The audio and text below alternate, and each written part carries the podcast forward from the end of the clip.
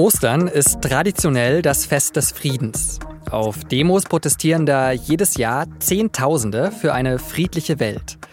Auch in diesem Jahr sind wieder Ostermärsche in etwa 100 deutschen Städten angekündigt.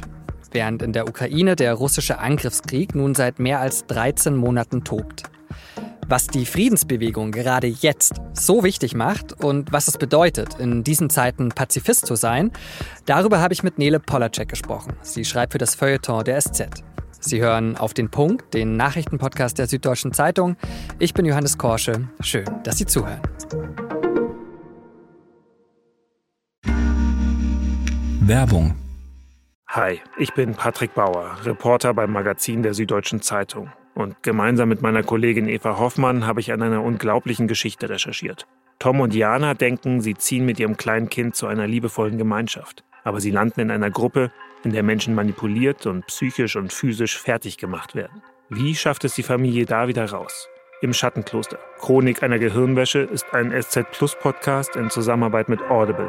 Jetzt auf sz.de/slash Schattenkloster. Sie gehören quasi zu Ostern wie bunte Eier und Osterlämmer, die sogenannten Ostermärsche, also deutschlandweite Demonstrationen für den Frieden auf der Welt.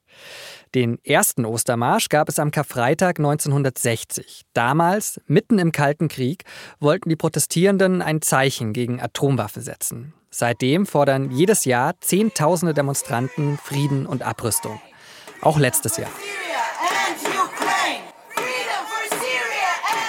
Aber selten war diese pazifistische Botschaft so sehr in Erklärungsnot wie jetzt. Und vielleicht war sie selten auch so nötig wie jetzt. Denn seit Russland im Februar 2022 die Ukraine angegriffen hat, ist der Krieg wieder so nah und so präsent wie lange nicht. Und mit ihm auch die Fragen, wie man sich dazu verhält. Stichwort Waffenlieferungen. Grünen-Politiker und Wirtschaftsminister Robert Habeck hat letztes Jahr wegen des Angriffskriegs gegen die Ukraine zu den Ostermärschen gesagt, Pazifismus ist ein ferner Traum. Aber hat Habeck recht? Müsste nicht eher die Frage sein, wie kann Pazifismus heute, gerade jetzt, aussehen? Darüber habe ich mit Nele Polacek gesprochen. Sie schreibt für das Feuilleton der SZ und hat schon im letzten September einen rasenklugen Text geschrieben, den ich Ihnen wirklich sehr empfehle. Er ist in den Shownotes verlinkt. Überschrift Lob des Pazifismus. Hallo Nele, würdest du dich als Pazifist bezeichnen? am Morgen des Angriffs, also als ich wach wurde und verstand, was da passiert ist, war mein allererster Gedanke, warum hat Deutschland eigentlich keine Atombombe? So völlig überzeugt ist, wir brauchen jetzt sofort eine Atombombe.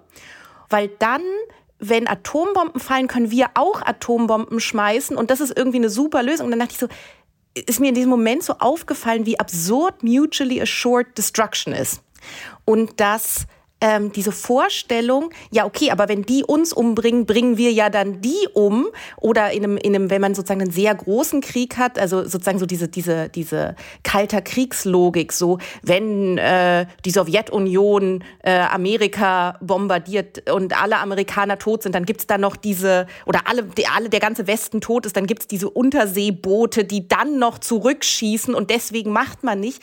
Das beruht ja alles auf der Annahme, dass man es besser findet, wenn alle Menschen tot sind, als wenn nur die Hälfte der Menschen tot sind. Also das heißt, dass man sich darüber, also dass irgendwie das ein guter Gedanke ist, die haben uns umgebracht und jetzt bringen wir die alle auch um. Und und das natürlich meine, meine eigentliche Überzeugung immer ist, wenn jetzt sozusagen der Westen tot ist, dann will ich ja nicht, dass die andere Hälfte der Welt auch tot ist, weil dann ist die Menschheit vorbei. Das waren so meine wirren Morgengedanken. Ich glaube, das ist kein zutiefst pazifistischer erster Gedanke. Ich will eine Atombombe. Und gleichzeitig ist ganz viel natürlich, okay, was heißt denn das konkret? Also wenn ich jetzt mir vorstelle, ein Kriegsfall, dann, dann bin ich ja wahrscheinlich nicht diejenige, die kämpfen muss, sondern dann ist es mein kleiner Bruder mit 24 Jahren und dann ist es irgendwelche Teenager, die männlichen Teenager in meiner Umgebung. Und dann habe ich sehr schnell das Gefühl, ach Moment mal, nichts an mir ist es wert, dass ein Teenager dafür töten oder sterben muss. Und ich glaube, das ist sozusagen, das ist der, das ist der pazifistische Gedanke. Also ich weiß, als ich selber Teenager war, fand ich die Vorstellung, in den Krieg zu ziehen, weil dadurch, dass ich äh, israelische Familie hatte, viele Soldaten, ich fand die Vorstellung sozusagen, wenn die dann drei Jahre Dienst machen und irgendwie denken, sie machen was Nobles und Edles, die fand ich total toll als Teenager. Also ich kann sozusagen beide Positionen dass es wichtig ist, etwas fürs Gute zu kämpfen und für die Freiheit zu kämpfen. Und all das kann ich verstehen. Gleichzeitig denke ich dann mittlerweile immer, ja Gott, am Ende erschießen sich halt Teenager gegenseitig. Und das kann es auch nicht sein. Und da muss ich sagen, es fehlen, glaube ich, Pazifisten im Diskurs. Das kann ich aber, diese aktivistische Rolle kann ich nicht einnehmen, weil ich eine andere Rolle habe. So wie Scholz eine andere Rolle hat, so wie Menschen eben Aufgaben haben. Und deswegen kann ich nur sagen, es braucht Menschen, die diese pazifistische Aufgabe übernehmen. Ich kann das nicht sein, weil meine Aufgabe ist zu sagen, äh, wie sie ist die, also ist die Wahrheit zu beschreiben oder äh, zu versuchen, die Wahrheit zu sagen, so gut es mir gelingt. Ja, jetzt hast du ja gerade schon auch den äh, Ukraine-Krieg angesprochen. Ähm was wäre denn da in deinen Augen die Rolle von Pazifisten? Was hilft denn Pazifismus, wenn gerade ein Angriffskrieg droht? Ich glaube, dass Pazifismus sozusagen eine Long-Term-Strategy, also so wie man eine Bundeswehr oder irgendwie etwas, was zur Verteidigung dient, nicht erst in dem Moment aufbauen kann, wo man angegriffen wird, weil dann schafft man das nicht mehr. Deswegen haben wir, auch während wir nicht angegriffen werden, haben die meisten Länder ein, ein Heer, weil man genau weiß, das geht nicht erst in dem Moment, wo du angegriffen wirst.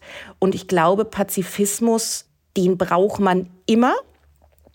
Den braucht man deswegen, weil keine Kriegsentscheidung, wirklich keine jemals eindeutig ist, weil es sind ja immer Kosten damit verbunden. Es ist ja immer damit verbunden, dass in der Ukraine 300.000 Menschen gestorben sind. Also es ist ja nie etwas, wenn Leute fragen, äh, wie viel wärst du denn bereit aufzugeben, wenn, wenn Russland äh, Deutschland angreifen würde? Wärst du bereit, Berlin aufzugeben? Wärst du bereit, Brandenburg? Dann denke ich mal, naja, wie viele Leben bist du bereit aufzugeben? Es ist ja, es ist ja nicht so, dass irgendwas daran umsonst ist. Und deswegen glaube ich, dass Menschen in einer Kriegssituation sehr schnell sozusagen sich begeistern und wissen, dass sie das Richtige tun. Und deswegen glaube ich, dass es in einer Kriegssituation eine Stimme braucht, die sagt, seid ihr euch ganz sicher?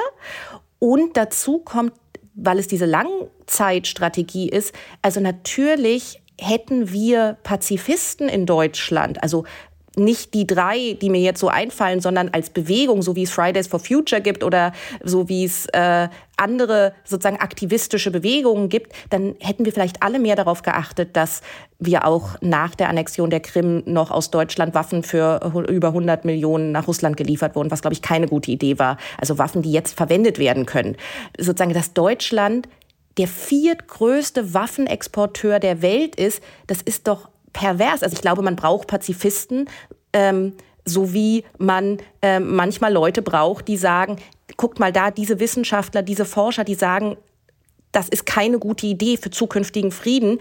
Wir müssen da hinschauen. Wir müssen das beachten. Also wir haben einfach, wir sind viertgrößter äh, Waffenexporteur, Rüstungsexporteur und es scheint sehr lange keinen Menschen interessiert zu haben. Und ich glaube, das ist ein riesengroßes Problem, auf das jemand aufmerksam machen muss. Darüber hast du ja auch im September schon einen Text geschrieben, auch über den Stellenwert des Pazifismus in der Gesellschaft und äh, ja, dich dafür eingesetzt, dass es so eine Art staatlich verankerter Pazifismus äh, geben sollte. Kannst du das nochmal kurz erklären?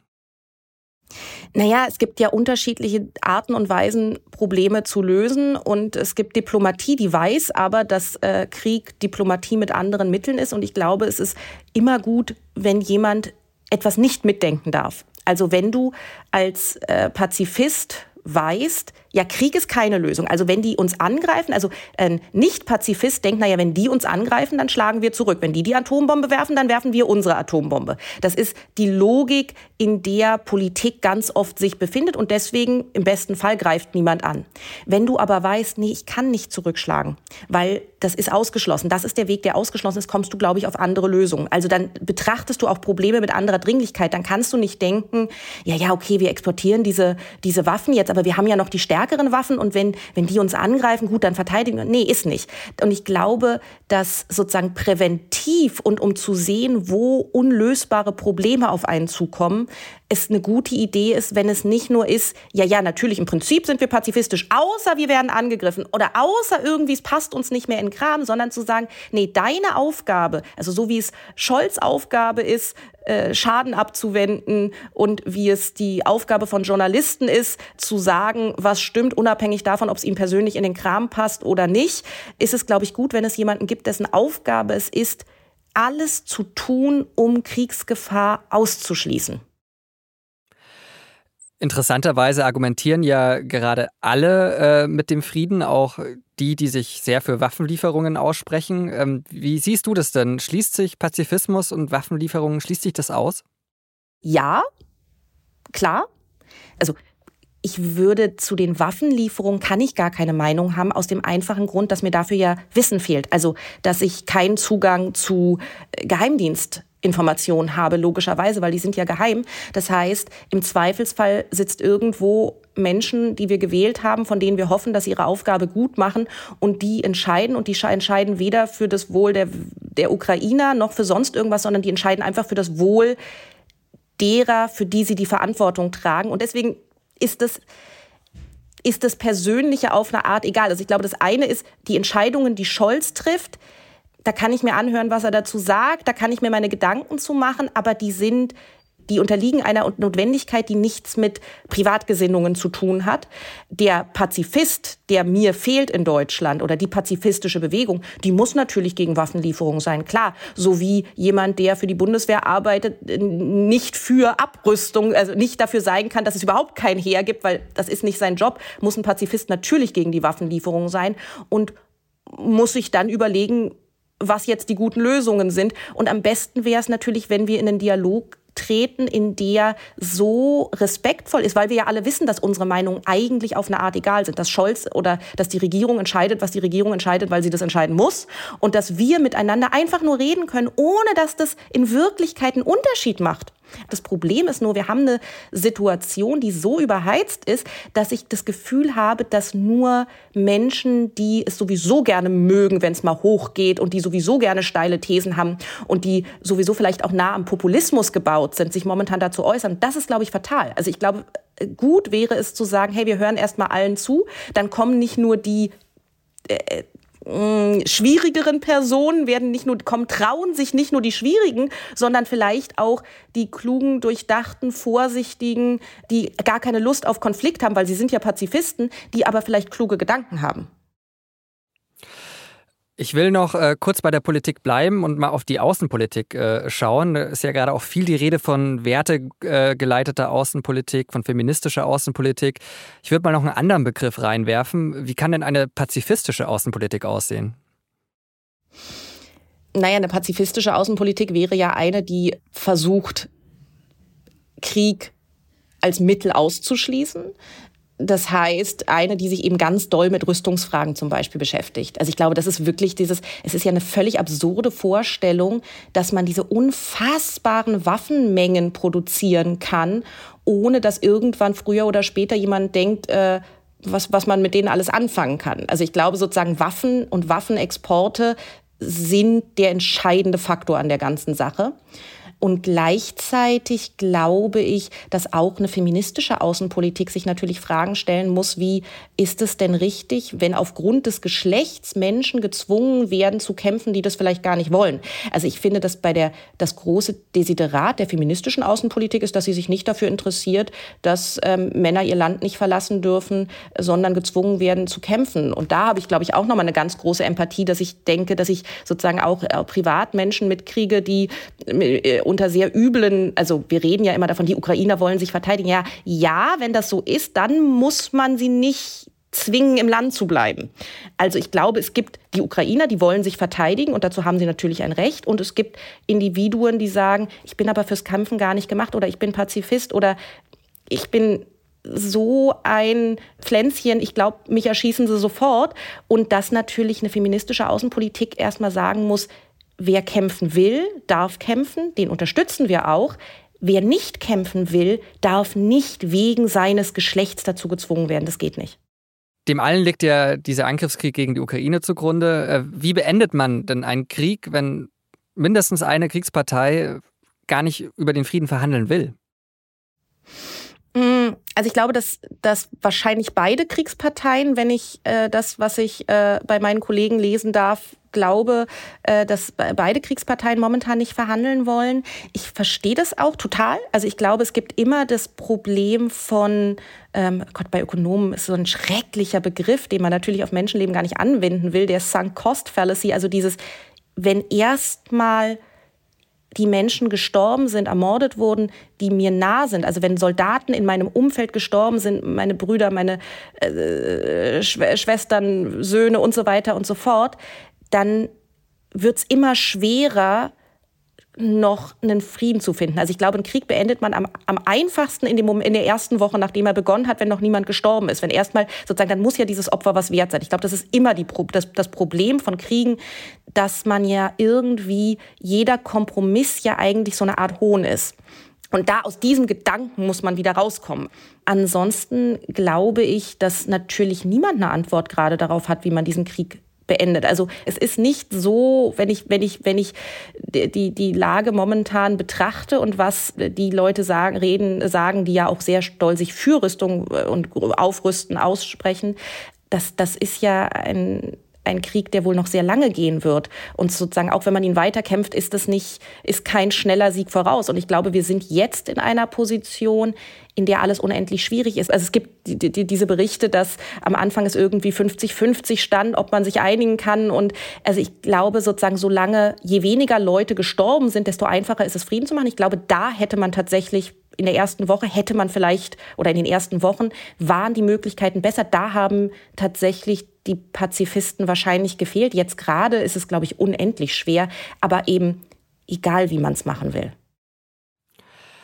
Ist es auch unfair, dem Pazifismus da vorzuwerfen, dass er keinen Weg aus dem Krieg rausdeuten kann? Also musste ein Pazifismus überhaupt Lösungen im Krieg anbieten? Naja, tut er ja, je nachdem, wie du siehst. Also natürlich gibt es die Lösung, die ist, ähm, es hat mir ein Freund über seine Großmutter, dass die Großmutter immer gesagt, was machen wir, wenn der Russe kommt? Wir hängen die weiße Fahne raus.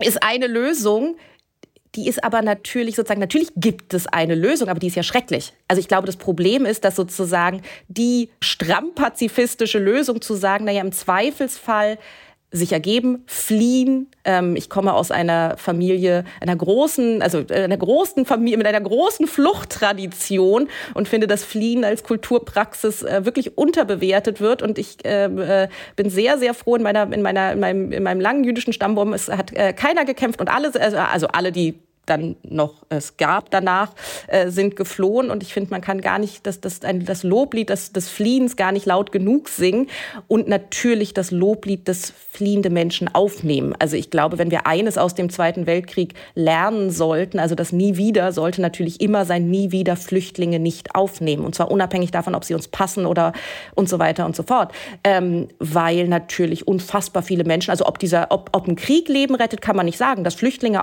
aufnehmen, Leben Leben rettet, das ist, glaube ich, steht außer Frage.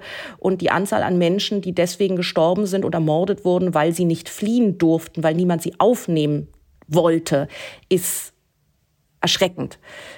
Und deswegen natürlich hat der Pazifismus eine Lösung, die ist nur eine, die mit eine großen Kosten verbunden ist, also mit Unfreiheit und mit was auch immer danach kommt. Also man weiß ja eben nicht, was passiert, wenn man sich ergeben hat. Und das sind die Kosten auf der einen Seite und auf der anderen Seite ist, naja, jetzt sind 300.000 Leute gestorben.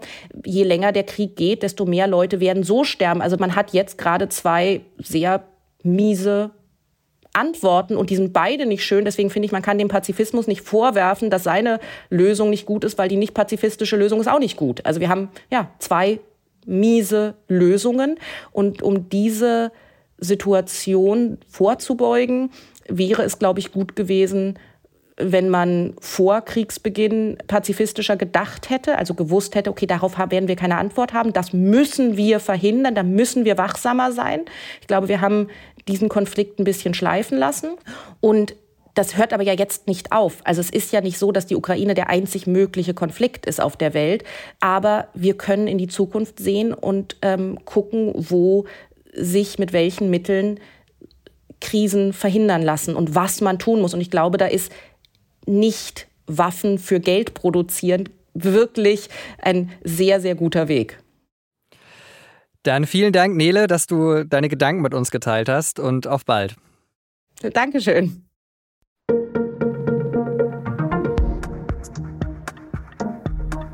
Und mit dieser etwas längeren Folge verabschieden wir uns mit Auf den Punkt in eine kurze Osterpause. Am Dienstag sind wir dann wieder da. Aber wenn Sie in den kommenden Tagen Zeit und Lust haben, was zu hören, dann empfehle ich Ihnen den neuen sechsteiligen SZ-Podcast German Angst. Meine Kolleginnen und Kollegen haben in den vergangenen Wochen und Monaten recherchiert, welche neuen Ängste es in der Bevölkerung gibt. Ängste, die seit Corona, dem Kriegsbeginn und der Energiekrise immer mehr werden. Und wie sich manche darauf vorbereiten, mit Notvorräten, Fluchtrucksäcken und, und, und. Aber vor allem geht es darum, wie Rechte von diesen Ängsten profitieren wollen. Die ersten beiden Folgen gibt es schon jetzt zu hören auf sz.de slash german-angst und in unserer SZ-App. Jeden Donnerstag finden Sie da eine neue Folge. Wir freuen uns, wenn Sie mal reinhören. Redaktionsschluss für Auf den Punkt war 16 Uhr. Vielen Dank, Benjamin Markthaler, fürs Produzieren dieser Sendung und Ihnen vielen Dank fürs Zuhören. Schöne Feiertage.